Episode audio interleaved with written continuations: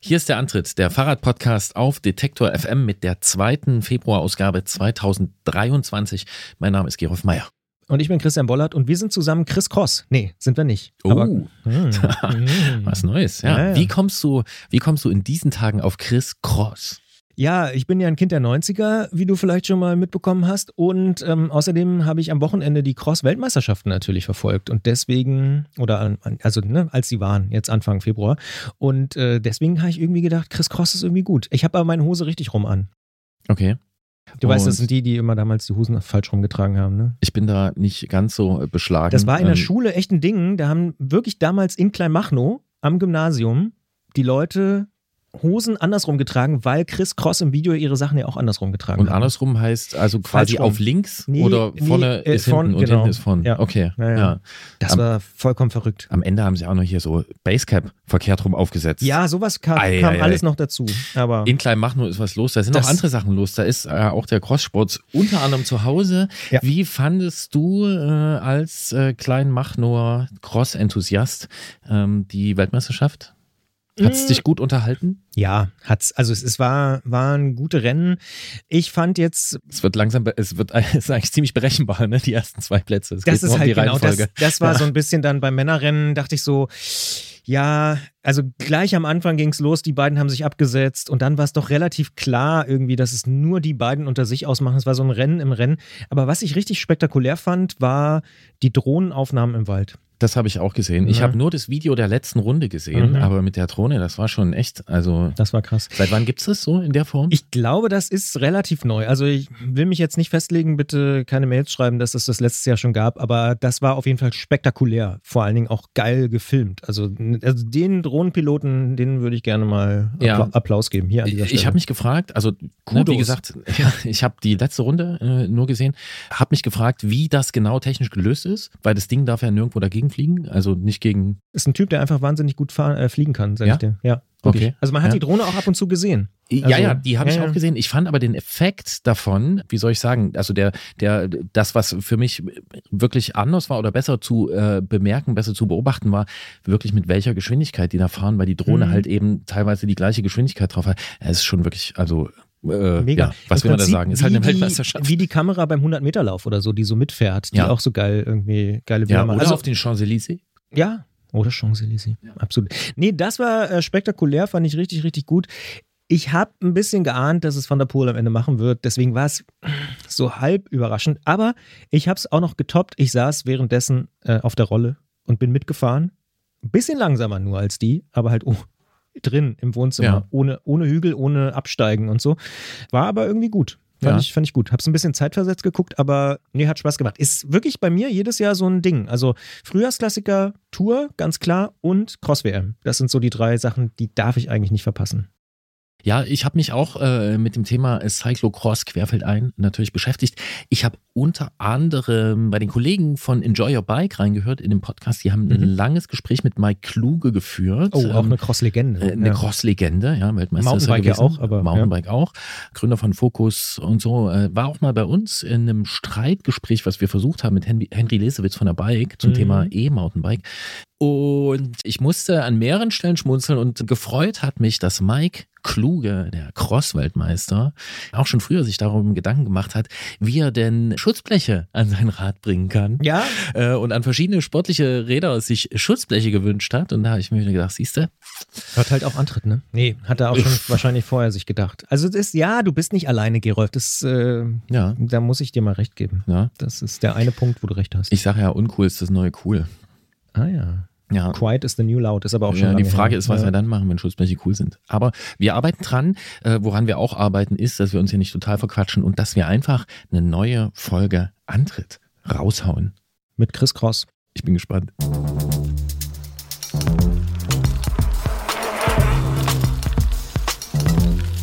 Antritt. Der Fahrradpodcast von Detektor FM. Seit über einem Jahr ist ja die Ampelkoalition im Amt und die hat sich neben den großen, naja, unvorhergesehenen Themen dieser Zeitgeschichte auch natürlich einiges auf den Zettel geschrieben gehabt. Hat man manchmal jetzt schon vergessen in den letzten Monaten. Unter anderem ja ein neues Straßenverkehrsgesetz, das gar nicht so vielen Menschen bekannt ist. Und wir sprechen darüber mit Jana Aljetz von der Denkfabrik Agora Verkehrswende. Warum dieses Straßenverkehrsgesetz wichtig ist, ich kann schon mal so viel spoilern. Es wird ein bisschen kompliziert, aber man lernt wirklich wirklich was und was aus Ihrer Sicht in einer neuen Fassung dieses Gesetzes stehen sollte. Und das vielleicht nur als kleiner Reminder, wir haben ja auch schon mal drüber gesprochen, was da so alles drinsteht im Koalitionsvertrag, als sie neu war und jetzt ist über ein Jahr her, also Zeit mal wieder hinzugucken. Und man lernt natürlich auch wieder was äh, bei unserem Gespräch mit Christiane Lang vom Bike Department Ost. Zumindest hoffen wir das. Denn wir sprechen diesmal mit ihr nicht über sprichwörtlich kranke Fahrräder, sondern eher über sowas wie mechanische Organspende. Denn wir stellen uns die Frage, welche Teile sollte man sich eventuell auf Halde legen, wenn sich das Angebot und die Technik, die so äh, am Markt verfügbar ist, schnell ändert. Frank möchte das wissen. Er hat uns eine Mail geschrieben und wir besprechen es mit Christiane. Und auch hier kleiner Spoiler, es geht um das, was wir in den letzten Episoden auch schon mal angesprochen haben, nämlich der Wechsel von der, ja, ich sag mal, klassischen Schaltung zur elektrischen Schaltung.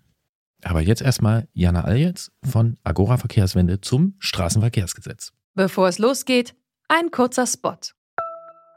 Bald starten ja wieder die Grand Tours mit viel sportlichem Ehrgeiz, medialer Berichterstattung und leider auch mit schlimmen Stürzen. Die Teilnehmenden sind hoffentlich gut abgesichert, denn im schlimmsten Fall müssen sie ihre Karrieren beenden, weil der Sturz es unmöglich macht, weiterhin zu fahren. Aber nicht nur im Sport, auch in jedem anderen Beruf kann eine Berufsunfähigkeitsversicherung sinnvoll sein.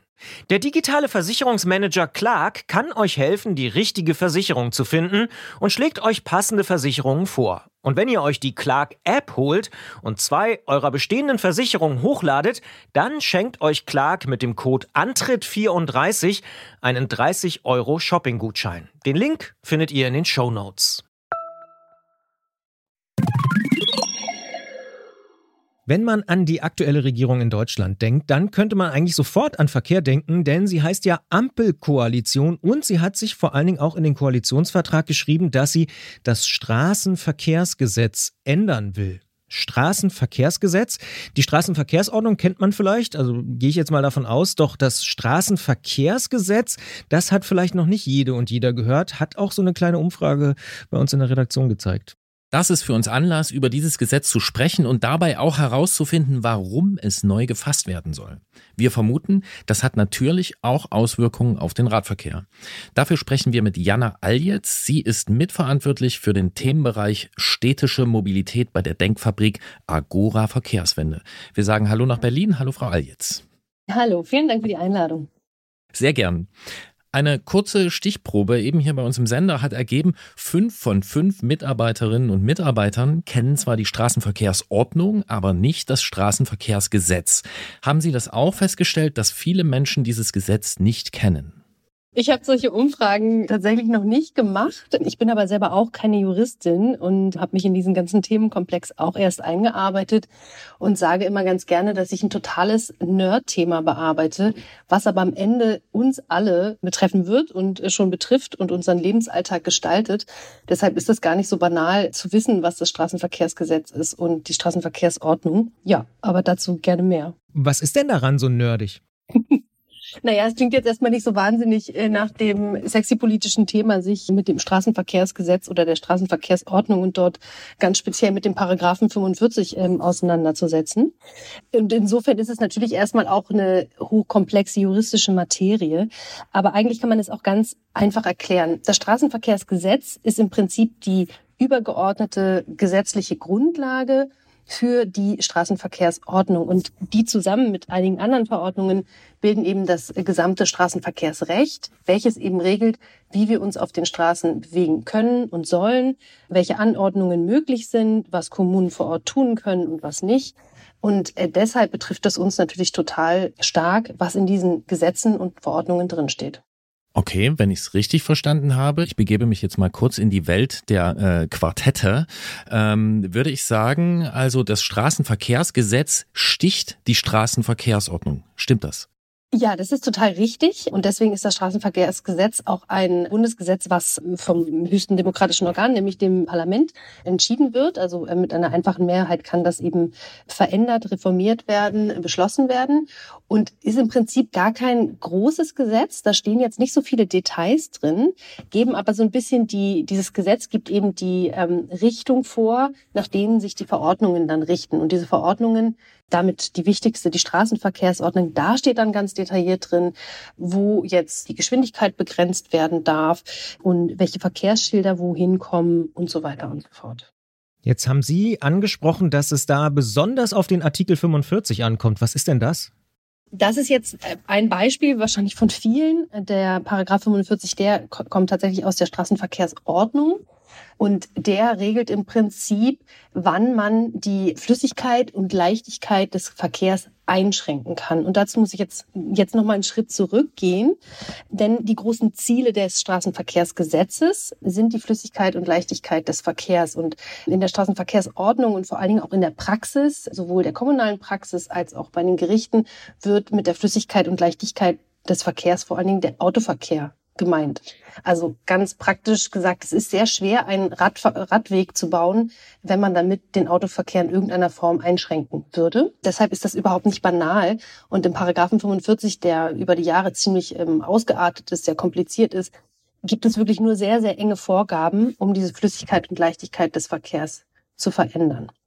Und Straßenverkehrsgesetz und Straßenverkehrsordnung müssen eben gleichermaßen reformiert werden. Also der erste Schritt ist eben das übergeordnete Gesetz zu verändern, dort neue Ziele aufzunehmen, so wie es im Koalitionsvertrag vereinbart ist, also neben der Flüssigkeit und Leichtigkeit des Verkehrs auch sowas wie Umwelt- und Klimaschutz, städtebauliche Entwicklung, auch die Gesundheit von Menschen, dass das eben Teil von Mobilitäts- und Verkehrsplanung und Gesetzgebung wird. Und nachgelagert muss dann eben auch die Straßenverkehrsordnung angepasst werden, sodass zum Beispiel Paragraph 45 es viel leichter wird, meine Autospur wegzunehmen, um einen Radfahrweg zu bauen.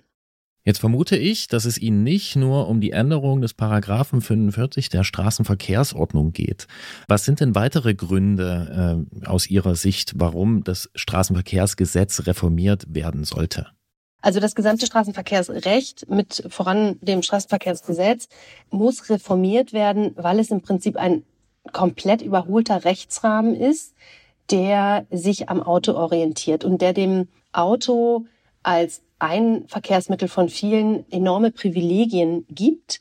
Und das passt einfach nicht mehr in eine Zeit, in der wir dringend die Anzahl der Autos reduzieren müssen, die Anzahl der Pkw-Kilometer, vor allen Dingen in den städtischen Regionen, die um, ja, alle Verkehrsmittel des Umweltverbunds stärken müssen. Das ist im jetzigen Rechtsrahmen einfach nicht möglich. Der zweite Punkt ist, dass viele Kommunen vor Ort schon deutlich weiter sind und sehr gerne viel mehr machen möchten, um eine Verkehrs- und Mobilitätswende voranzubringen, aber eben am Rechtsrahmen scheitern. Und deswegen braucht es eben hier auch kommunale Handlungsfreiheit, um eben sehr viel vereinfachter, zum Beispiel Tempo 30 anzuordnen, flächendeckendes Radwegenetz anzulegen, zu planen, auch verkehrsberuhigte Zonen anzulegen, all das, was Lebensqualität in die Städte bringt und eine Verkehrswende voranbringt. Da ist es vielen Kommunen einfach gerade der Rechtsraum so gelegen, dass ihnen eigentlich die Hände gebunden ist. Ich habe einen Spiegelartikel gefunden aus dem äh, November 2022. Der ist überschrieben mit dem Titel Diktatur des Autos und es heißt dort, das Straßenverkehrsrecht räumt seit Kaiserszeiten dem Auto Vorrang ein. Würden Sie sich dieser scharfen Formulierung anschließen? Ja, das ist sicherlich eine Rhetorik, die wir bei einer Verkehrswende so nicht äh, nutzen, einfach weil ich glaube, dass man damit jetzt äh, wahrscheinlich nicht so viel erreichen kann. Im Kern, was es damit meint, ist natürlich schon auch das, was ich gerade gesagt habe, ne? dass es ein Rechtsrahmen ist, der aus einer Zeit stammt, wo man Mobilität mit dem Auto verbunden hat, wo das Auto stark mit Freiheit verknüpft worden ist, wo man auch wollte, dass Menschen sich vorrangig motorisiert, individuell fortbewegen. Aber diese Zeiten sind lange her und wir haben es jetzt im Moment mit einer Klimakrise zu tun, mit der dringenden Notwendigkeit, die Emissionen im Verkehrssektor zu senken und eben auch Mobilität deutlich besser und gerechter zu gestalten. Denn wir sehen auch, dass unsere Städte vor allen Dingen vollgeparkt sind mit Autos, sehr viel Platz einnehmen und das ist eben nicht mehr zeitgemäß. Tatsächlich ist es so, dass es keine explizite Privilegierung des Autos gibt im Gesetz, sondern dort spricht man von der Gleichrangigkeit. der Verkehrsmittel. Nur was faktisch mit dem aktuellen Rechtsrahmen passiert, ist, dass es eine Vorrangigkeit, eine Privilegierung des Autos gibt. Da würde ich eben schon den Unterschied sehen.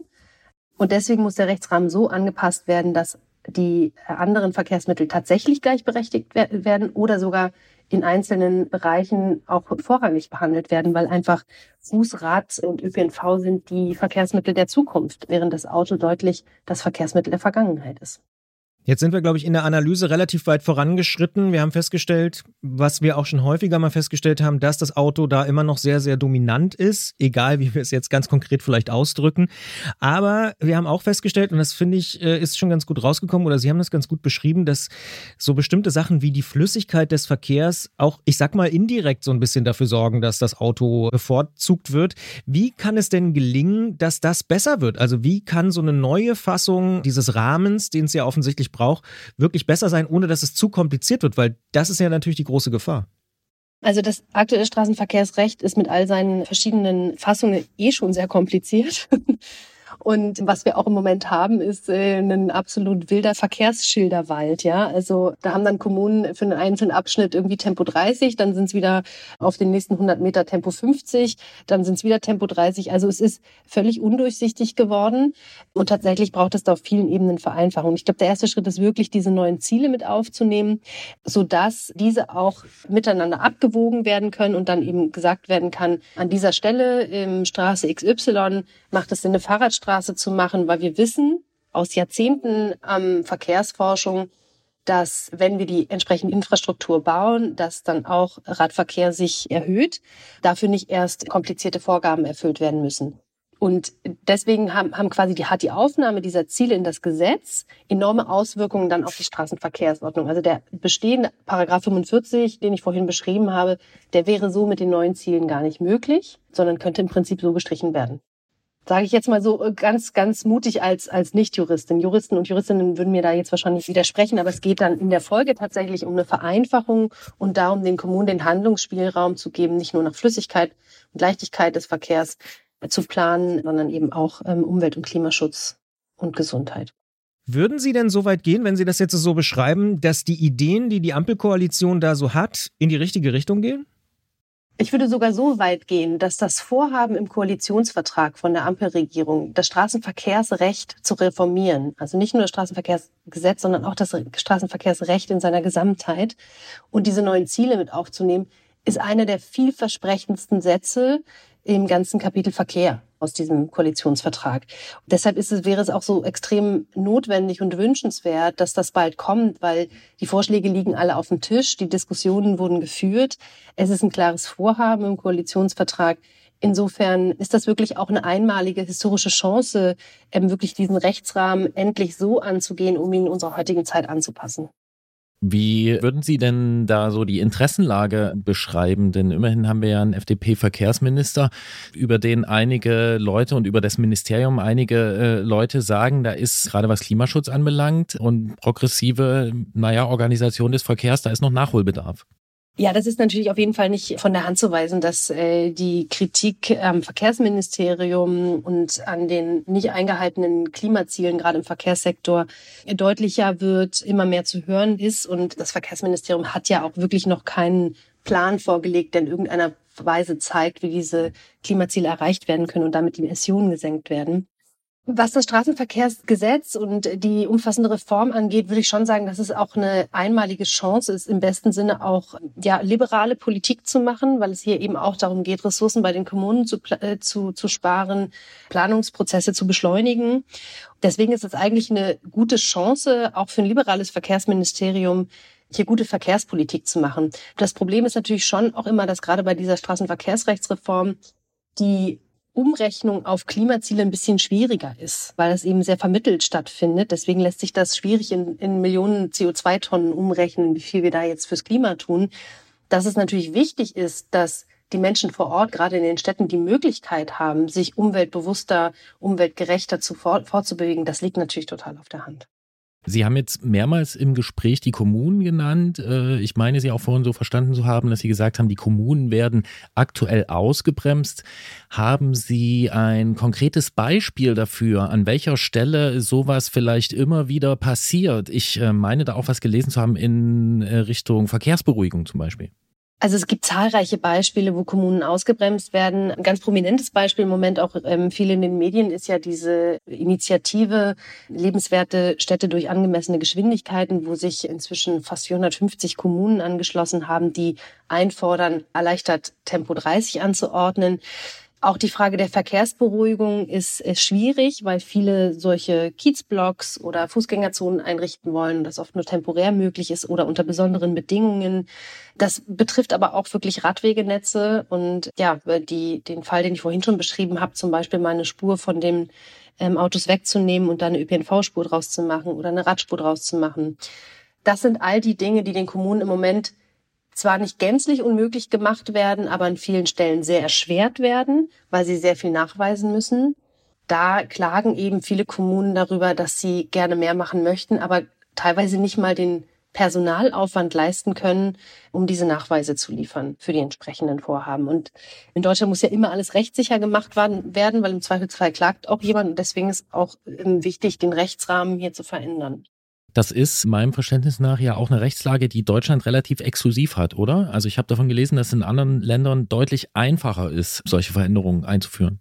Ja, in jedem Fall. Also das sehen wir schon allein daran, was für ein Tempo vorgelegt worden ist in anderen Städten, die vor 10, 20 Jahren sicherlich äh, noch hinter deutschen Städten standen. Aber wenn wir uns jetzt äh, Paris, Barcelona, Wien, London und Kopenhagen und Amsterdam die Klassiker anschauen, das ist natürlich enorm, was für äh, große Maßnahmen dort getroffen werden, um den Autoverkehr Stück für Stück zurückzudrängen, den, ihm die Privilegien zu, zu nehmen und gleichzeitig die Verkehrsmittel des Umweltverbunds auszubauen. Und man sieht eben einen sehr, sehr großen Model Shift. Also die Leute bewegen sich dort an, ein, einfach anders. Und was wir vor allen Dingen sehen, die Lebensqualität in den Städten steigt dort enorm. Und das ist dort offensichtlich einfacher. Wir haben ja einfach einen Rechtsrahmen, der jahrzehntelang ja vom Auto bestimmt worden ist. Und da bewegen wir uns wirklich Anfang des 20. Jahrhunderts, kann man fast sagen. Jetzt haben wir sehr, sehr viel über ja, positive Beispiele, über Dinge, die vielleicht in die richtige Richtung gehen, in der Diskussion gesprochen. Gibt es aus Ihrer Perspektive auch bei den politischen Debatten, im Prinzip ja seit dem Koalitionsvertrag, auch Punkte, wo Sie sagen, oh, da sollte es aber nicht hingehen in die Richtung, das wäre irgendwie die falsche Abbiegung? Also wir haben im letzten Sommer ja so eine Synopse erstellt, wo wir quasi alle Reformvorschläge, die auf dem Tisch liegen, teilweise auch schon seit Jahren nochmal so zusammengefasst haben und auch der Versuch da war, das so ein bisschen verständlicher zu machen. Und da haben wir festgestellt, dass es einen wirklich sehr, sehr großen Konsens gibt, in welche Richtung es gehen soll. Und wo es vielleicht eher schwieriger wird, das sind jetzt keine offiziellen und verschriftlichten Vorschläge, aber es gibt auf jeden Fall in der politischen Debatte Überlegungen dazu, diese Ziele zwar mit ins Gesetz aufzunehmen, aber nicht als gleichwertige Ziele aufzunehmen, sondern als nachrangige Ziele. Und das wäre tatsächlich ja, das kann man im Prinzip so direkt sagen, das wäre eine Vollkatastrophe, weil dann stehen zwar diese Ziele im Gesetz, aber die Leichtigkeit und Flüssigkeit des Verkehrs hat immer noch Vorrang und damit wäre nicht viel gewonnen, dann könnte man auch die Straßenverkehrsordnung nicht groß gewinnen und das scheint mir schon auch noch eine realistische Möglichkeit zu sein, dass das versucht wird. Und ich denke, das ist wirklich ein maximal schlechter Vorschlag, weil dann ist natürlich auch so ein bisschen das Möglichkeitsfenster geschlossen, um eine, um eine wirklich große Reform anzugehen. Wie groß ist denn die Gefahr, dass das versucht wird und vor allem, wer versucht denn sowas? Also ich, wir versuchen hier weiterhin vorsichtig optimistisch zu sein. Es ist natürlich klar, dass nach über einem Jahr Ampelkoalition die Frustration an einigen Stellen schon sehr, sehr hoch ist. Nichtsdestotrotz gibt es, glaube ich, schon auch einen Grund, vorsichtig optimistisch zu bleiben, einfach weil es eine klare Absicht im Koalitionsvertrag ist. Deutlicher könnte sie kaum sein. Und bisher ist es tatsächlich so, dass das FDP-geführte Verkehrsministerium da blockiert, zumindest jetzt noch keinen Vorschlag vorgelegt hat. Wir rechnen aber damit, dass das ähm, dieses Jahr noch etwas kommen wird und kommen muss, schon allein weil der öffentliche Druck immer stärker wächst. Das heißt, das halten Sie auch wirklich für realistisch, dass 2023 da zumindest ein Entwurf auf dem Tisch liegt? Ja, aber ich bin da, wie gesagt, auch, ich, sehr, Sie, ähm, Sie erwischen mich da an einem vorsichtig optimistischen Tag. Ich gehe aber davon aus, dass ähm, das ähm, Ministerium hier noch was vorliegt. Es gibt auch kleine Änderungsvorschläge aus der Verkehrsministerkonferenz an der STVO, die alle sehr gut sind, aber die umfassende Reform nicht ersetzen. Das wird dieses Jahr noch kommen, da bin ich mir recht sicher. Na, dann freuen wir uns doch über einen vorsichtig optimistischen Tag. Und ich habe jetzt nochmal so eine Verständnisfrage. Bedeutet das, wenn das Straßenverkehrsgesetz novelliert wird, dass dann auch eine Anpassung der Straßenverkehrsordnung folgen würde? Ja, folgen muss, weil sie, weil die Straßenverkehrsordnung an ganz vielen Stellen überhaupt gar keinen Sinn mehr macht, weil, weil diese neuen Ziele berücksichtigt werden müssen. Also sie haben ja sonst quasi gar, kein, gar keine konkrete Auswirkung, weil woran sich die Straßenverkehrsbehörden und die Gesetze orientieren, ist tatsächlich die Verkehrsordnung. Und das Gesetz ist eben das darüber stehende Gesetz, was die Richtung vorgibt. Und deswegen muss die Straßenverkehrsordnung in der Folge angepasst werden, weil äh, das beides sonst nicht mehr zusammenpasst. Das sagt Jana All jetzt von der Denkfabrik Agora Verkehrswende, die sich ganz genau anschauen, wie es in Deutschland läuft in Sachen Straßenverkehrsrecht, Straßenverkehrsgesetz, Straßenverkehrsordnung. Wir haben das hier ein bisschen aufgedröselt in dieser Episode. Sagen vielen Dank für diesen vorsichtig optimistischen Ausblick und Tag und hoffen vielleicht gemeinsam für alle Radfahrenden, dass es ein vorsichtig optimistisches Jahr wird. In diesem Sinne vielen Dank fürs Gespräch. Ich danke auch. Tschüss. Ich habe tatsächlich von überlegt, als ich mich nochmal ins Skript gesetzt habe, wie wir einsteigen, habe dann diese Kurzumfrage gemacht unter den Detektor FM Mitarbeitenden und fünf von fünf haben wirklich gesagt, nee, Straßenverkehrsgesetz habe ich noch nicht gehört, Straßenverkehrsordnung kenne ich. Was hättest du mir geantwortet? Kenne ich nicht, hätte ich gesagt. Ja, habe ich auch noch nie gehört. Also von daher, auch für mich war das, also vor der Vorbereitung für diesen Podcast, äh, Terra Incognita. Ja, jetzt würde ich gerne von dir wissen, was ist das, was du mitnimmst aus dem Gespräch? Ähm, wo siehst du ein Problem? Und wo gibt es vielleicht auch einen Punkt, der dich hoffnungsvoll stimmt? Hm, fangen wir mal mit dem Problem an offensichtlich, das hat man ja rausgehört bei äh, Jana Aljetz, muss im Verkehrsministerium noch ein bisschen Überzeugungsarbeit geleistet werden. Aber sie hat es ja schon ganz gut, wie ich finde, zusammengefasst, es ist ja auch eine liberale Verkehrspolitik, wenn alle gleichberechtigt sind und sozusagen ein, ein freier Markt der Verkehrsträger entstehen würde und nicht ein Verkehrsträger dem anderen bevorteilt wäre. Also in der liberalen Logik, da gehe ich sogar mit, könnte man sagen, wenn man eben nicht das Auto bevorteilen möchte, sondern alle gleich, könnte das doch auch für die FDP eigentlich ganz spannend sein. Deswegen macht mir das tatsächlich auch ein bisschen Mut und da teile ich so ein bisschen ihren ja leicht positiven Tag, wie sie es genannt hat. Aber ich bin ja auch so ein bisschen Zwangsoptimist, von daher äh, überrascht dich das vielleicht nicht. Und was ich gut fand, ist, sie hat schon nochmal deutlich gemacht, es ist die Chance, wirklich grundlegend was zu verändern, indem man jetzt nicht nur das als Unterkategorien einführt, sondern wirklich gleichberechtigt, wenn es gelingt, das zu tun, wie sie es ja beschrieben hat. Du bist da aber skeptischer. Nee, ich würde nur sagen, ich bin mir gar nicht sicher, ob es wirklich um diesen freien Markt, also dieses freie Spiel der Kräfte geht. Denn wenn die Kräfte unterschiedlich verteilt sind, dann kann man auch sich vorher ausrechnen, was beim freien Spiel rauskommt. Aber zumindest diesen äh, Gedanken der Entschlackung, ja, das ist ja wirklich eigentlich ein liberales Projekt. Ne? Also das ist für mich die gute Nachricht, die drin steckt, äh, dass sie gesagt hat, viele, viele Kommunen, die sind schon viel weiter, die würden gern, die haben schon ganz viele Dinge äh, verstanden und würden die gern anders machen, einfach weil sie es auch aus ihren lokalen Gegebenheiten kennen. Und äh, da bin ich schon sehr gespannt drauf, was da passiert, wenn dort quasi die rechtlichen äh, Ketten gesprengt werden, wenn ich das mal so pathetisch sagen darf. Und ja, krass finde ich diesen Vergleich mit anderen Ländern. Ne? Das ist halt so in Deutschland ja, sehr, sehr, sehr. Das ähm, ist ja auch nach wie vor was, was ich total krass finde. Äh, gerade London und Paris, also nicht so sehr Kopenhagen und Amsterdam, da ist es ja eher ein jahrzehntelanger Prozess, aber gerade London und Paris ist es so frappierend, wenn man diese Städte kennt von vor 10, 15 Jahren und dann heute mal dort ist oder vor ein paar Jahren mal da war.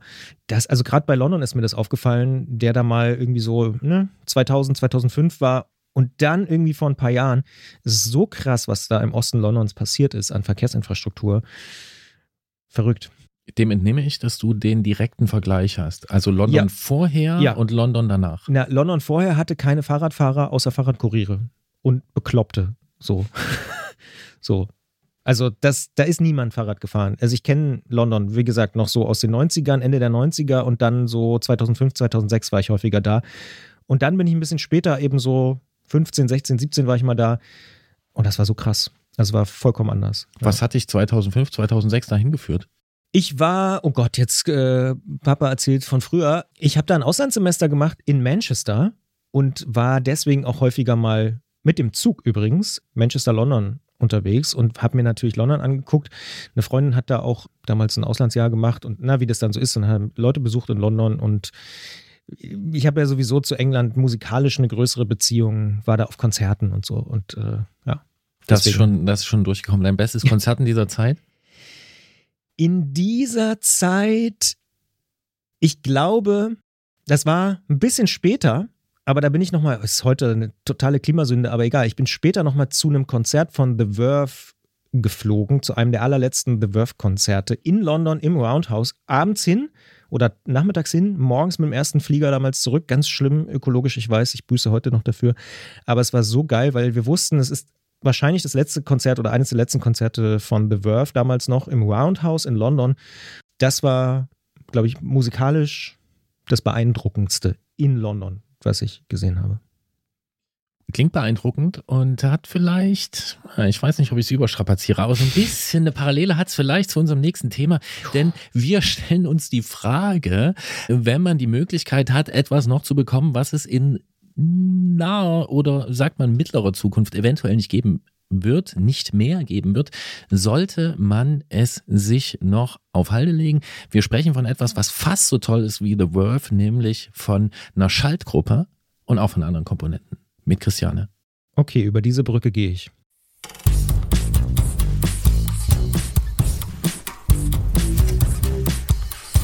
Mein Fahrrad ist krank. Seit über einem Jahr sprechen wir in Mein Fahrrad ist krank einmal im Monat mit Christiane Lang aus dem Bike Department Ost in Leipzig. Dort ist sie Werkstattmeisterin und hat über 20 Jahre ganz praktische Erfahrungen mit den kleinen und großen Problemfällen, die am Werkstatttresen eines Fahrradgeschäfts anlanden. Und Stichwort Anlanden, in dieser Ausgabe unseres Podcasts sprechen wir mit Christiane über die Verfügbarkeit von Ersatzteilen und die Frage, wie gut sich auch ältere Räder noch mit neuen Komponenten versorgen lassen oder in welchen Fällen es vielleicht auch zu Problemen kommen kann. Denn Frank hat uns eine Mail dazu geschrieben, aber bevor wir Franks Mail vorlesen, sage ich erstmal Hallo und herzlich willkommen, Christiane. Ja, hallo. Ich würde mal direkt einsteigen mit der Mail von Frank. Der hat nämlich geschrieben, liebes andere Team, als Rennradfahrer bin ich wie viele von der Ersatzteilverfügbarkeit bzw. Nichtverfügbarkeit in den letzten Jahren betroffen. Nun wurde auch noch im Rahmen der Produktpflege meine aktuelle Rennrad-Schaltbremsgruppe aus dem Produktionsprogramm genommen, nämlich Shimano hat die 105er Gruppe von mechanisch auf elektronisch umgestellt. Auch das haben wir hier schon mal am Rande besprochen im Antritt. Und dann hat er dazu direkt ein paar Fragen und ich lese dir jetzt einfach mal mal vor. Muss ich mir nun auch Gedanken um die Ersatzteilverfügbarkeit machen, fragt er. Was ist, wenn meine Umwerfer in ein oder zwei Jahren oder drei Jahren mal schlapp machen? Wird es dann noch Ersatzteile geben oder muss ich dann knapp 1500 Euro für eine komplette, dann elektronische Schaltgruppe in die Hand nehmen? Wäre es schlau, sich jetzt schon eine komplette Gruppe auf Lager zu legen? Auch hier muss man ja knapp 700 Euro kalkulieren, falls man überhaupt noch welche bekommt. Also das sind so die Aspekte, die er da fragt. Ist das eine übliche Frage, Christiane, die ihr jetzt in den letzten Wochen und Monaten irgendwie häufiger gestellt bekommt? Noch nicht. Aber wir wären ja blind, wenn wir das nicht auch kommen sehen würden. Und wenn wir es ein bisschen weiterziehen, ist das eine Frage, die generell gestellt wird? Also jetzt nicht konkret diese Gruppe betreffen, sondern also, dass jemand sagt, wie lang kann ich das denn noch bekommen? Weil wir haben ja in der Fahrradbranche meistens diesen einjährigen Zyklus. So eine Schaltgruppe, die wird so, glaube ich, alle vier, fünf Jahre erneuert. Ist das eine Frage, die da kommt? Ja, ähm, wir müssen ja irgendwie auch damit umgehen, weil wir unsere Kunden, denen wir jetzt neue Gruppen, neue Fahrräder oder sowas verkauft haben, äh, ja auch äh, versorgen. Ich meine, wir, wir, verkaufen das ja nicht fürs Wohnzimmer, sondern tatsächlich zum, zum Fahren. Und das heißt, es ist beträchtlich dem Verschleiß unterlegen. Und entsprechend müssen wir da ja auch irgendwie was vorrätig haben und äh, unseren Grips anstrengen, wenn das so wie in den letzten Jahren eben total schwierig war. Wir wissen aber auch, und das äh, ist einfach schon seit Jahrzehnten halt so, dass irgendwann Gruppen oder ja, Komponenten so nicht mehr hergestellt werden, man dann eine Weile noch ausweichen kann und dann eben nicht mehr. Und dann ist das häufig vorbei. Manchmal springt dann noch ein anderer Hersteller ein, aber meistens nicht. Wir leiden ja selbst darunter. Also bei der Adventsausgabe, glaube ich, habe ich von meinem 26 Zoll Mountainbike erzählt. Und einer von euch Hörern da draußen, ich weiß nicht, wie er hieß, äh, heißt, Er hat sogar im BDO angerufen und gefragt, Mensch, wieso machten die Christiane das nicht so und so? Wieso baut die denn da nicht einfach 27,5 Zoll ein?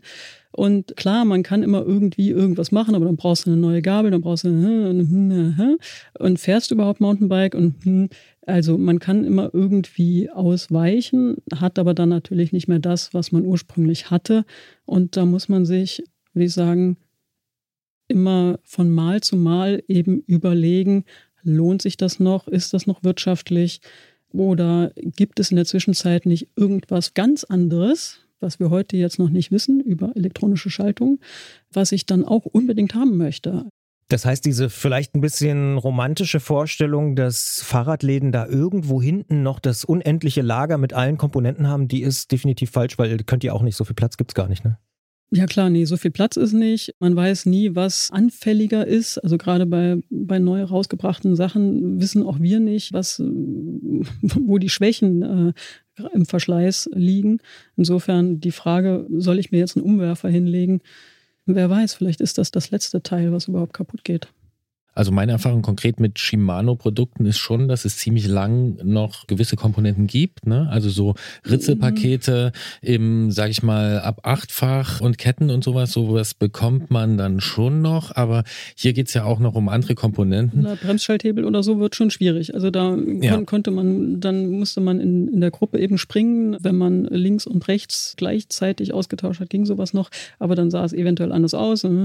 Ist diese Frage, wenn wir jetzt erstmal ein bisschen rauszoomen von der konkreten Gruppe, die er hier benennt, ist diese Frage eine, die man eigentlich über alle Komponenten gleich beantworten kann? Oder würdest du sagen, es gibt welche, die sind sozusagen Dauerläufer, die gibt es wirklich lang, da muss man sich keine Sorgen machen, während es andere gibt, die es schon äh, nach gar nicht so langer Lebenszeit nicht mehr gibt? Oder würdest du sagen, es ist eigentlich alles irgendwie gleich?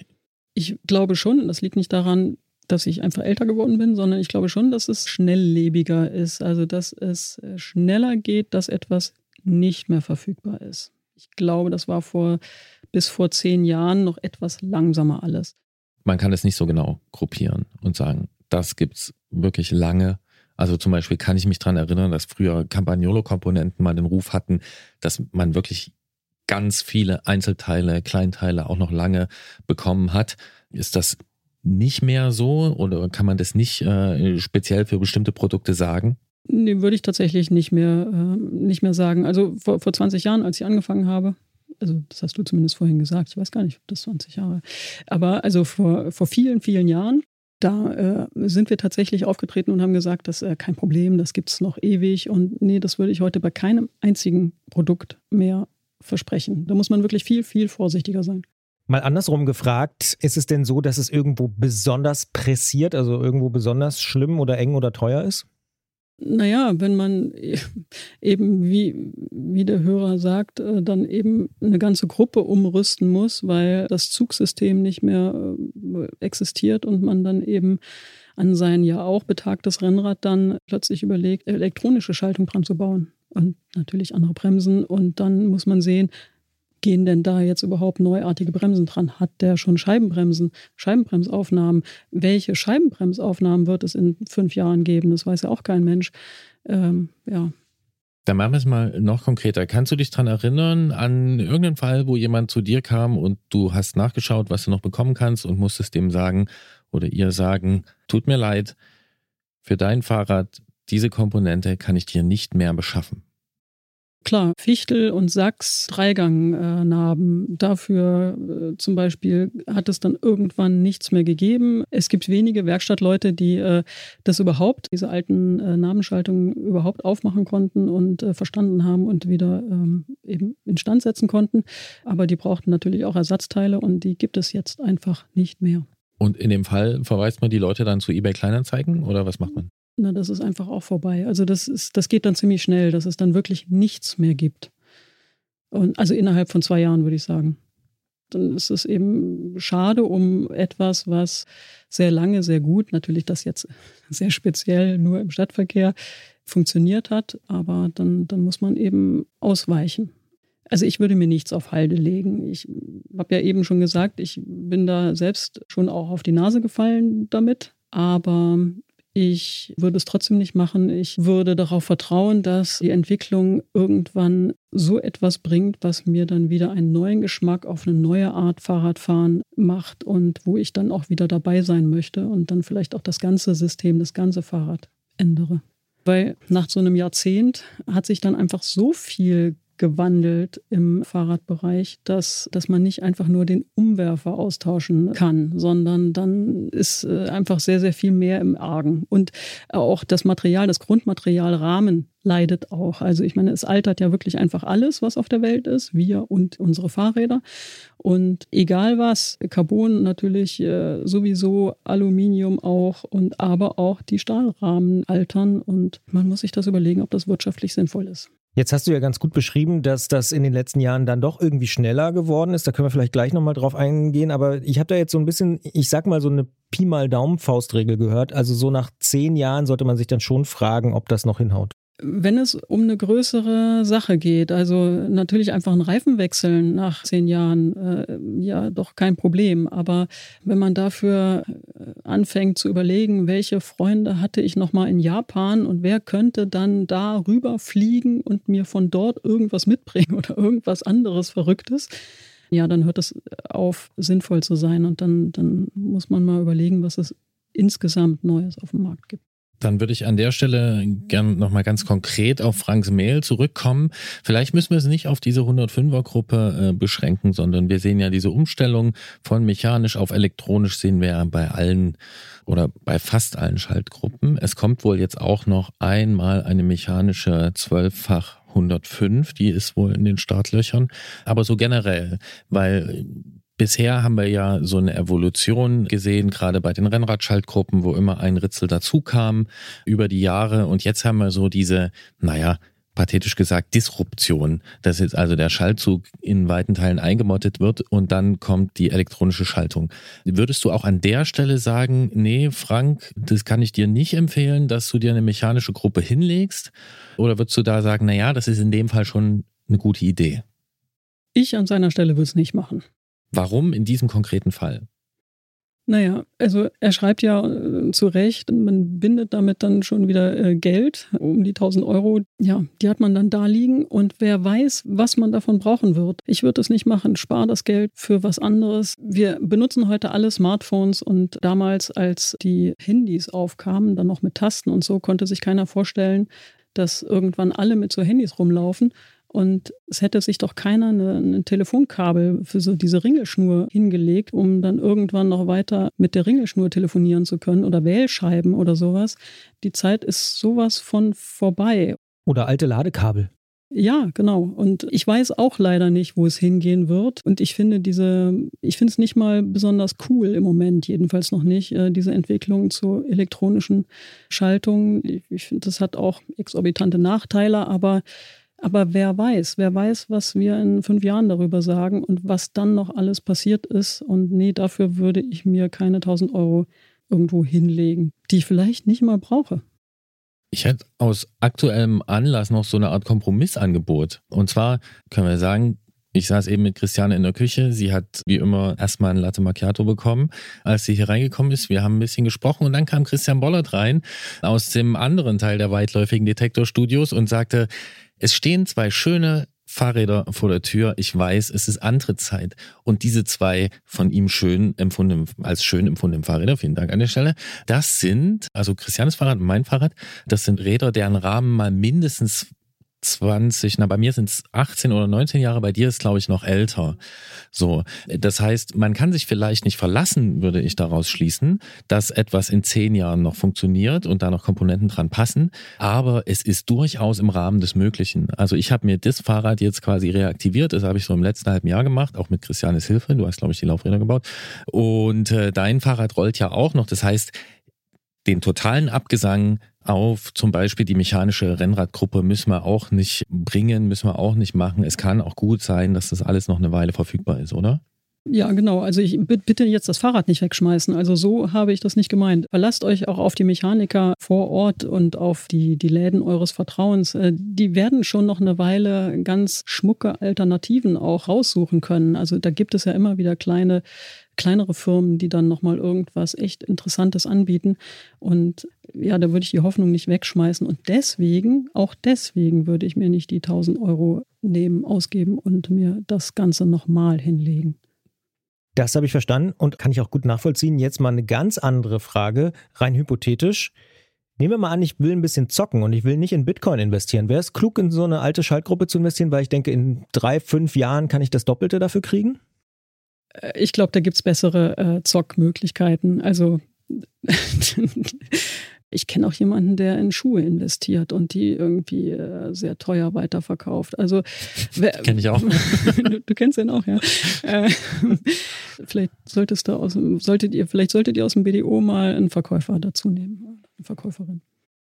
Ich würde sagen, dass an der Stelle ist so eine naja, so eine nachziehende Entwicklung gibt. Also ich glaube, es gibt aktuell meinem Empfinden nach gerade so 90er Jahre Mountainbike-Komponenten so. Da kannst du, wenn du die richtige Kurbel am Start hast oder die richtige Bremse oder sowas, kannst du schon wirklich gut Geld machen. Aber das Zeug hat dann halt auch wirklich eine Weile rumgelegen. Die Preisentwicklung ist eigentlich erst so in den letzten Jahren ziemlich steil nach oben gegangen. Eine aktuelle Gruppe, weiß ich nicht, Christian. Also da musst du genau die treffen, die dann so in 20, 25 Jahren, würde ich sagen, die dann wirklich da einen gewissen Wert entwickelt. Und also ich kann es dir zumindest nicht voraussagen. Und ich bräuchte ein Lager wahrscheinlich, wo ich alles erstmal hinpacke. Genau, wenn man da äh, Lagerkosten auch noch mit einrechnet, ich glaube, dann ist das ein Minusgeschäft. Schade.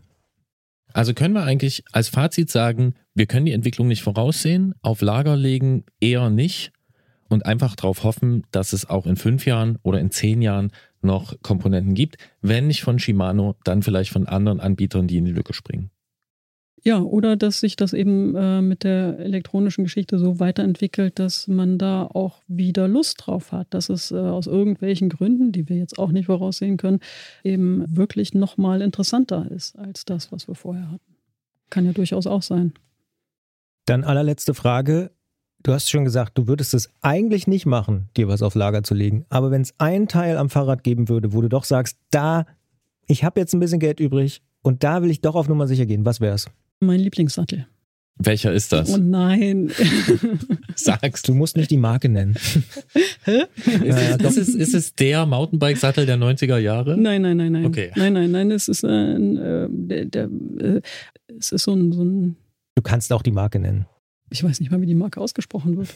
Heißt es jetzt Physik oder Physik? Physik. Physik. Physik.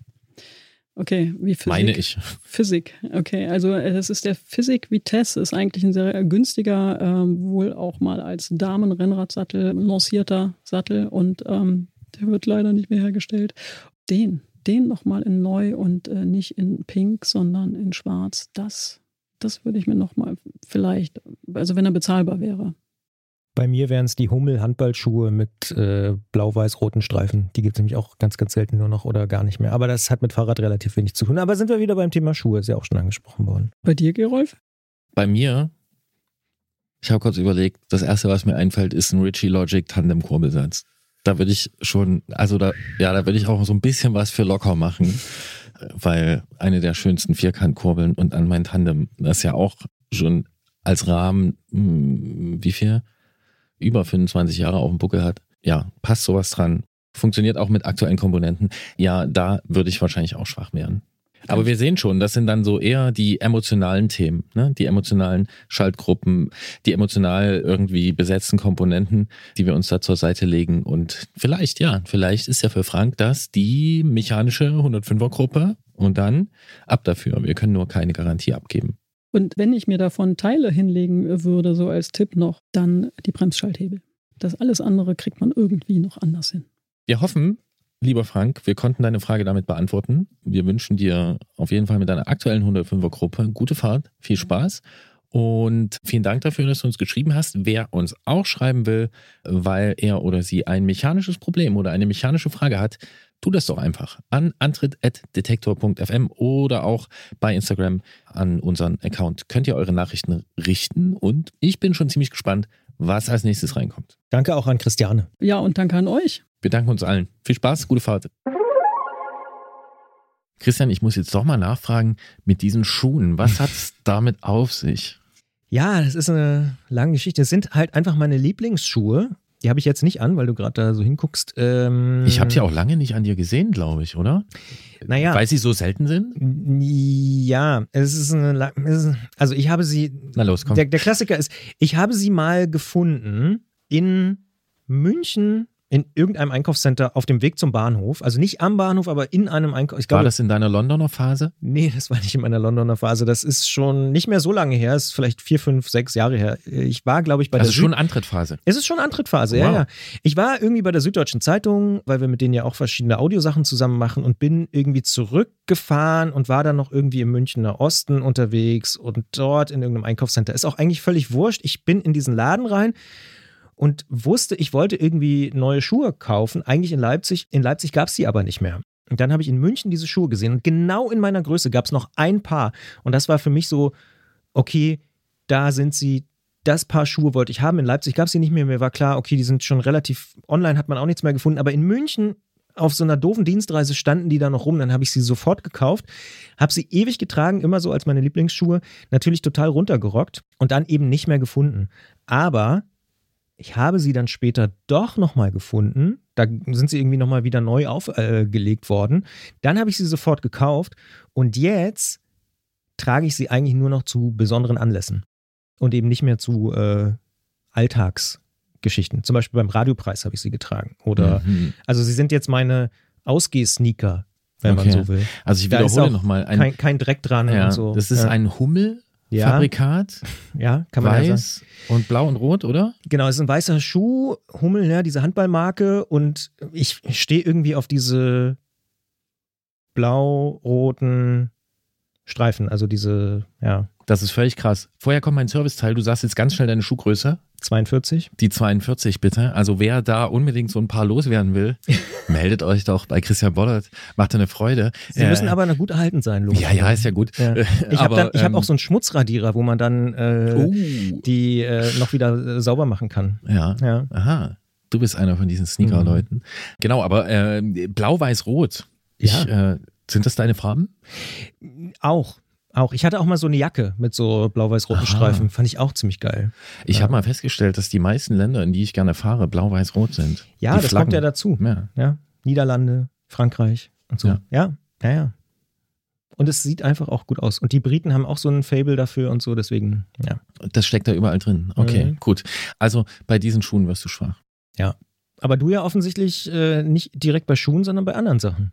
Ja, ich hatte früher auch mal so, da hatte ich so ein paar Kurbeln. So, also ich sammle, ich sammle, ich sammle zum Glück wenig. Ne? Das, kann, das sind auch so Sätze, die fallen nur im Fahrradpodcast, ne? Ich hatte da früher mal so ein paar Kurbeln. Du. Ich kenne jemanden, also es ist eventuell der Mensch mit der Größten teuersten, also ich würde sagen, zumindest mal die teuerste äh, Kurbelsammlung Europas. Ähm, Oh. Fachleute wissen, wer gemeint ist. Und äh, also den, den, Menschen kenne ich online. Also das ist feuchter Dreck dagegen. Ich hatte mal irgendwie zwei, drei Stück und ich finde diese, hatte früher so eine Faszination oder Faszination. Ich fand diese Marke Ritchie Logic oder Ritchie an sich so äh, toll, weil da irgendwie alles, was ich gut finde, zusammenkommt. Mhm. Ne? Also irgendwie ganz viel Geschichte drin, Logic.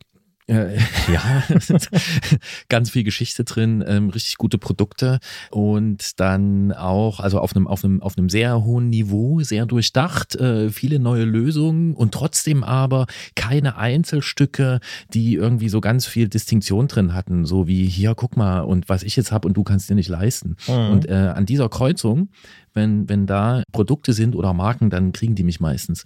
Und ja, äh, so, das ist einfach auch eine der schönsten Vierkantkurbeln und fürs Tandem wäre das schon cool, aber das ist wirklich, ich komme prima klar, so wie ich das habe. Und ich habe den größten Teil der wenigen Kurbeln, die ich da irgendwie rumliegen hatte, die habe ich auch abgestoßen. Die eine habe ich getauscht gegen einen handgebauten Gepäckträger für mein Tandem, war mir wichtiger. Oh, das klingt so ein bisschen nach Hans im Glück. Hans im Glück? Ja, du hast was getauscht und was anderes dafür bekommen, was so, aber am ja. Ende vielleicht nicht so gut ist, Ja, also Hans im Glück ist mein, zweiter Vorname. ja, weiß ich nicht, aber ja. ähm, genau. ja, und wenn es nicht schon so eine Band gäbe, die so ähnlich heißt, würde ich Vierkantkurbel durchaus auch als guten Bandnamen. ja, ähm, es gibt doch sowas wie Vierkant-Tretlager, Genau, oder? die gibt's schon. Ja, Deswegen. Genau, ja, Aber, ja, äh, ja. Vierkantkurbel, Nö, ja. ja. Ach, das liegt beim Tandem, hat es einfach auch wirklich pragmatische Gründe, ähnlich ähm, so wie Frank das genannt hat, dass es einfach irgendwie so eine, es gibt so eine Delle in der Versorgung mit Tandemkomponenten. Also es gibt Wann ist die entstanden? Ich bin mir da nicht sicher. Ähm, das kann ich gar nicht so genau sagen, aber es gibt weniger dezidierte Tandem-Produkte. Ich habe da zurückgegriffen auf äh, zum Beispiel Felgen aus dem E-Mountainbike-Bereich, Mhm. die dann auch wieder mehr Belastung, äh, höhere, höhere Zugkräfte auf den Speichen und so aushalten. Aber so richtig Tandem-Komponenten das sind eher ab und zum Beispiel Kurbelsätze. Also ich wüsste da jetzt keinen aktuellen, den ich da dran schrauben würde. Also aber würdest du sagen, dass wir in so einer Art Tandemtal sind, gerade was die Versorgungslage angeht? Oder? Naja, ich würde, also ich würde es begrüßen, wenn es sich um ein Tal handelte. Ja, ich für mich bin sowieso von der Überlegenheit des Prinzips Tandem, Triplet, Quad und so weiter äh, Mhm, überzeugt. Ich bin mir nicht sicher, ob wir da. Ein Revival oder eine, ein Ja. Anstieg? Ich würde es sehr begrüßen. Ich würde sagen, nach dem schnellen sportlichen Schutzblechrad mit Gepäcktransportmöglichkeit und integriertem Licht. Was sich ja Mike Klug gewünscht was, Na, der ist zumindest bei den Schutzblechen auf meiner Seite. Ja. Ähm, wenn das da ist, dann wünsche ich mir das natürlich auch als Tandem und sowieso. Finde ich, mehr Leute sollten das machen, aber dazu habe ich schon genug missioniert, glaube ich. Denke ich auch. Und äh, möchte deswegen auf die nächste Ausgabe dieses Fahrradpodcasts verweisen, in der ich versuche, diesmal nicht mein Lieblingsthema Tandem anzusprechen. Mal sehen, ob es mir gelingt. Wer das mit mir herausfinden möchte, kann am 3. März in den, wie sagt man, Podcatcher, ja, ja, in Oder den Podcatcher der Wahl schauen. Podcast-App oder die. Podcast-App auf Mhm. das Portal der Wahl. Und bis dahin erreicht ihr uns unter antritt.detektor.fm mit Lob, Kritik, Anregungen und Ausfahrten und natürlich auch auf Instagram oder Facebook. Heißt das auch, dass du nicht über Nachtzüge reden wirst? Ist das auch ausgeschlossen dann für die Ausgabe? Naja, das ist nicht ausgeschlossen, aber wenn du dich richtig erinnerst, äh, bist du derjenige, der das zumindest bei den letzten beiden Malen angesprochen hat. Ja, ja, aber weil ich einfach deine Leidenschaft dafür kenne. Ja, ich bin kurz davor, mir ein Ticket zu kaufen für, den- für den Sommer. Aber äh, wenn du mich jetzt nicht gefragt hättest, hätte ich Ja. das einfach ganz im Verborgenen gemacht. Ja, ich, dafür bin ich ja auch so ein bisschen Ah, da und hier in diesem dann einen Podcast, um, um, um, genossen. um so ein bisschen den Nachtzug-Content auch aus dir rauszukitzeln, weißt du? Hm, okay.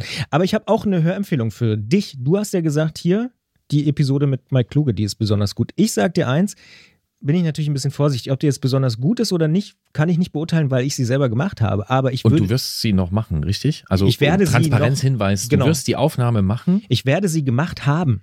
Wirst Ja. richtig. Was ist das? Futur 2, ne? Futur, ja, hoffentlich. Futur 2. Jedenfalls werde ich für das Brand 1 Magazin und für den Brand 1 Podcast von Detektor FM und Brand 1 ein Interview geführt haben mit dem Chef von Rose Digital. Sebastian Baum heißt der Mann. Rose, Fahrradhersteller Rose. Fahrradhersteller. Rose, altbekannt mir persönlich aus den 90ern als äh, der Katalog schlechthin für Neben Fahrradsachen. Brügelmann. Ja, genau. Also war immer die coolen in der Schule hatten immer den Rose-Katalog dabei. Ich damals noch nicht so, äh, sondern habe immer nur so reingeguckt und dachte, oh ja, ihr seid ja cool, ihr habt den Katalog. Da bin ich eher Fahrrad gefahren, als äh, da zu blättern. Jedenfalls, die sind ja mittlerweile natürlich auch total digital geworden und die haben eine eigene Agentur gekauft, mit der sie vorher zusammengearbeitet haben, einfach so als externer Partner. Und das ist so ein bisschen die Frage, wie ist das gelungen, das in den Konzern zu integrieren? Und das ist wirklich ganz interessant, weil sich ja da die Perspektive total verändert. Wenn man vorher, ich sag mal so als Dienstleister für jemanden gearbeitet hat und auf einmal ist man Teil des Unternehmens, wie das alles so funktioniert hat, wo es vielleicht auch ein bisschen geknirscht hat und wo es vielleicht gut funktioniert hat, das besprechen wir im Brand 1 Podcast. Und wenn diese Folge hier erscheint, dann ist die schon draußen. Mhm. Handelt es sich um einen Konzern? Darf ich so wortklauberisch sein? Na, es ist auf jeden Fall mit 580 Mitarbeitern Aha. ein Mittelständler mittlerweile. Man Und- hört die Zahlen, die Eckdaten hat er sich schon draufgepackt. Ja. Der Herr Bollert. Und in den letzten, das ist auch interessant vielleicht für dich, in den letzten vier Jahren haben die den Umsatz verdoppelt ähm, und waren vorher so knapp 300 Mitarbeiter und jetzt sind sie 580. Also da ist in der Corona-Zeit echt nochmal was passiert. Haben wir auch schon hier behandelt, dass viele Versandhändler, gibt es ja auch noch andere, Canyon, Bike24 und Co., da doch sehr stark profitiert haben von der, von der Marktentwicklung. Ja, wobei sie auch, muss man auch dazu sagen, ne, neulich gab es Meldungen, auf wie vielen nicht verkauften Rädern sie hocken, weil da Komponenten gefehlt haben. Also sie sind auch von der negativen Seite. Und krasse Preissenkungen Äh, jetzt auch. Genau, Ne? krasse Preissenkungen sind auch von den negativen Auswirkungen von, naja, das sage ich mal, der letzten, der, der Umstände der letzten drei bis vier Jahre sind sie genauso betroffen. Aber wir wollen hier nicht total dem Gespräch vorgreifen. Und äh, ich will dich nur kurz fragen, teurer Wohnen läuft? Dankenswerterweise ja. Also vielen Dank auch nochmal für die Rückmeldung von vielen Antritthörerinnen und Hörern, die teilweise zurückgeschrieben haben, dass sie wegen des Antritts reingehört haben. Danke dafür, freut uns sehr. Und ja, wir laufen da jetzt auf die Zielgerade drauf zu. Also sind nicht mehr viele Episoden, dann ist teurer Wohnen vorbei. Ja, ich frage mich, ob es schon mal eine Ausgabe des Antritts gab, in der wir auf drei andere Podcasts und Podcast-Folgen verwiesen haben. Eigentlich noch nicht, aber vielleicht, das, da bringst du mich jetzt auf eine Idee.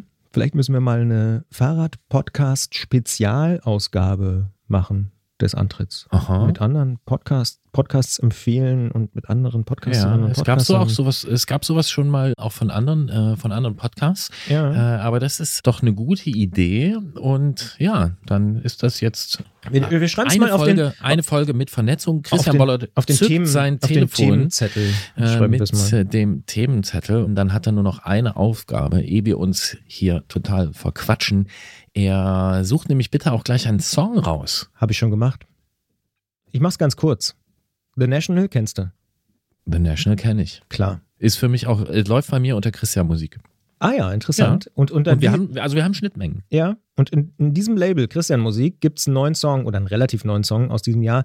Tropic Morning News heißt der von The National und das ist für mich gerade so der Song, den ich am häufigsten höre. Und ist es der, den du, wenn du morgens äh, mit deinem Fahrrad äh, durch die kalte Stadt fährst, ist es dann das Tropic Morning News? Nein, weil ich ja keine Musik auf dem Fahrrad höre. Oh, so einer bist du. Ja. Hörst du im Auto Musik? Ja. Aha. Naja, können wir auch mal noch drüber sprechen, aber das kann natürlich jeder machen, wie er will. Äh, Tropic Morning News. Egal, wo ihr es hört, hört rein. Ich werde es auch tun. Und ich wünsche bis zum März richtig gute Fahrt. Ebenso.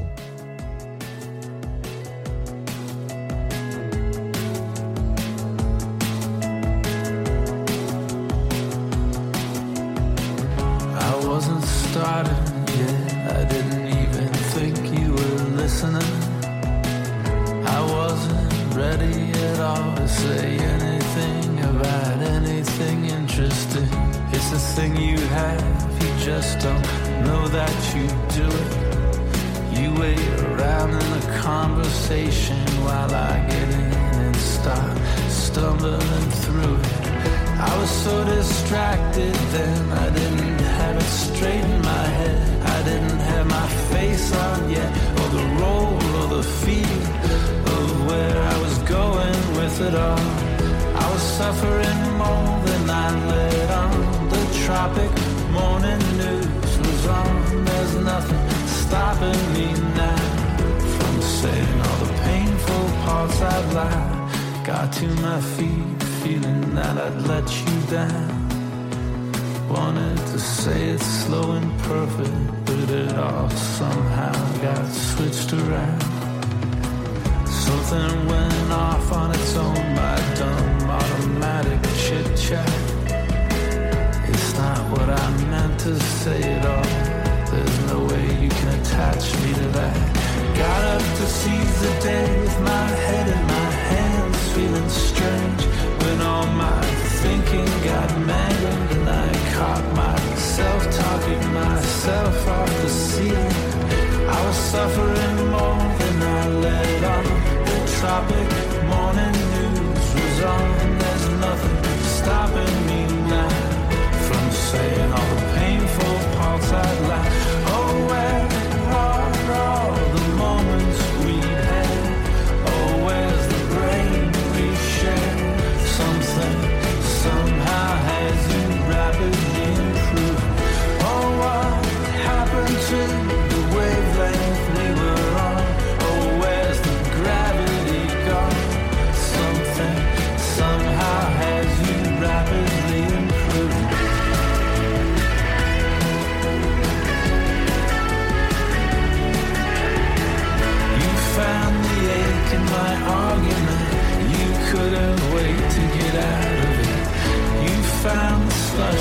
Sentiment. You made it sound so intelligent. You can stop and start an athlete's heart. How do I feel about it? I would love to have nothing to do with it. I would like to move on and be through with it.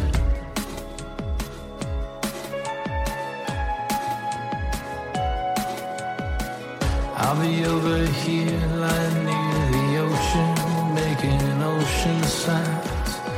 Let me know if you can come over and work the controls for a while. I was so distracted then, I didn't have it straight in my head.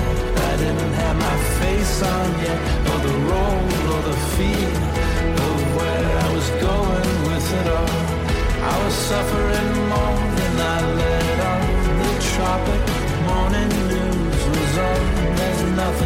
stopping me now from saying all the pain.